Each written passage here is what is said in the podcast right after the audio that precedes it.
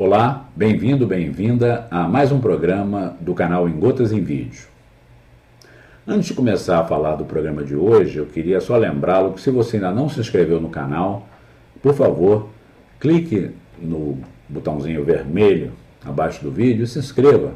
É muito importante para nós. O tema do nosso programa de hoje já é a própria pergunta do programa. Como identificar a ruptura num processo? Poxa, Walter, mas o que é ruptura?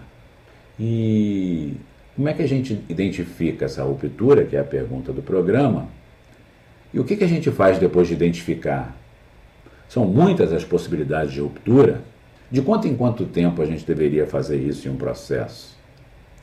Nós vamos tentar responder a todas essas perguntas no programa que começa agora. Para responder a pergunta do programa de hoje, como identificar a ruptura num processo, é preciso primeiro entender o que é ruptura. Quando um processo começa a ser utilizado, há alguns ajustes que devem ser feitos para que, na prática, ele consiga performar aquilo que ele se propõe. E daí o processo começa a sua vida. Ao longo do caminho, muitas coisas mudam, só que elas vão mudando aos pouquinhos. Um cliente quer uma variação no nosso produto, a gente resolve fazer uma entrega de forma diferenciada, a gente verifica que se alterar a forma que a gente está produzindo o nosso produto, os custos caem, e daí os processos começam a não funcionar 100% como eles funcionavam no início. A gente tem uma maneira de se antecipar a olhar um indicador e descobrir a posteriori que o processo não está funcionando tão bem quanto antes e tentar de tempos em tempos passar um checklist por esse processo à busca dessas pequenas falhas, destas rupturas. Existe um checklist de 19 itens que a gente pode passar periodicamente pelos nossos processos para verificar se eles estão ou não apresentando alguma ruptura.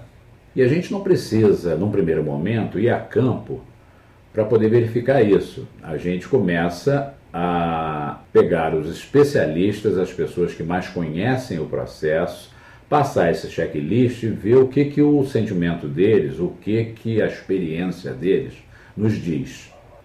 Vamos conhecer esses 19 itens. Primeiro, está faltando agregação de valor? Em alguma etapa, o processo está deixando de fazer aquilo que ele se propôs, porque de repente no início era extremamente válido passar por determinados passos, mas hoje já não é mais. A segunda questão é a burocracia que o processo propõe, ela está excessiva. É claro que a gente precisa ter atenção às normas da empresa e à legislação. A gente vai ver isso já já. Mas tirando essas duas coisas, tem muita papelada envolvendo isso, tem muito procedimento burocrático envolvendo hoje o processo. Terceiro, duplicidade. Existem duas áreas hoje fazendo a mesma coisa, que melhor seria que uma área só fizesse e fornecesse o relatório ou o resultado desse pedaço do processo para outra área. E quarto, o tempo de ciclo, o tempo médio onde o processo começa e termina, ele está muito grande. Em quinto, a necessidade de automatizar o processo como um todo ou determinadas partes dele. Em sexto, faltam recursos, recursos financeiros, recursos logísticos, recursos humanos, para que o processo performe bem. De repente, a gente perdeu gente ao longo do caminho, ou o custo do processo pode estar subindo e está começando a faltar fôlego para que a gente execute corretamente o processo. Ou ainda pode estar faltando algum tipo de equipamento que o avanço da tecnologia sugere que a gente mude os equipamentos envolvidos com o processo. Em sétimo, falta algum outro tipo de recurso? No item 6, a gente tratou dos recursos principais, recursos financeiros, logísticos e humanos, mas existem outros tipos de recursos, como, por exemplo, ferramental ou tecnológico. Oitavo, o layout continua otimizado? De repente, reestruturações na empresa separaram equipes que deveriam estar trabalhando de forma próxima. A necessidade de parceria, alguma coisa que estamos fazendo onera muito o quadro com um ganho muito pequeno e talvez fosse melhor encontrar um parceiro que tenha a expertise desse pedaço do processo. Décimo, o processo está apresentando falta de segurança, não só as pessoas que operam o processo, como também as instalações que suportam a operação do processo. O processo está deixando de dar atenção a algum parâmetro específico envolvendo o meio ambiente, envolvendo a sustentabilidade da vida no planeta.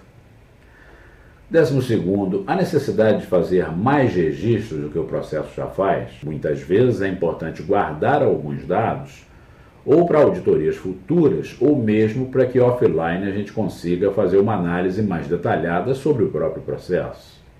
Está faltando comunicação. O processo, por exemplo, é espalhado a nível nacional, em várias equipes, em várias unidades federativas diferentes e não estamos criando um fórum para que eh, se consiga passar informação de como cada área opera o processo, até para conseguirmos um benchmarking, ou seja, a melhor maneira de se operar esse processo no momento. 14. Estão bem definidos os pontos de controle ou os pontos de coleta de dados, aqueles pontos de onde eu tiro os indicadores que controlam o processo a posteriori, ou aonde eu coleto dados de interesse da organização, do acionista ou do cliente. Existem gargalos, tudo passa pelo mesmo lugar e a gente tem que tomar uma providência para que aquilo não seja um motivo de onerar os custos e o tempo de execução do processo. Para gargalo, só tem duas soluções. Ou a gente descentraliza a atividade, ou a gente investe em mais recursos para poder alargar esse gargalo. Existem ambiguidades o diretor de uma área aponta para que seja feito alguma coisa, um caminho para o processo, e o diretor de outra área aponta para um caminho totalmente diferente ou distante do que a primeira área aponta. Nessa hora, há necessidade da gente sentar as duas áreas juntas para que essas coisas façam uma certa convergência em determinada direção. Penúltimo, nós estamos atentando às regras do negócio a gente montou o negócio e desenvolveu o processo, há uma certa regra dentro do negócio para que a gente funcione daquela maneira. Isso está sendo respeitado? Ou cada um está fazendo de um jeito e com isso desotimiza todo o processo? Da mesma forma, como último item, a gente está dando atenção à legislação vigente sobre o nosso negócio e até às regulamentações dele. Porque se não estamos, nós somos sujeitos a multas, a auditorias externas que podem comprometer a própria operação do nosso negócio.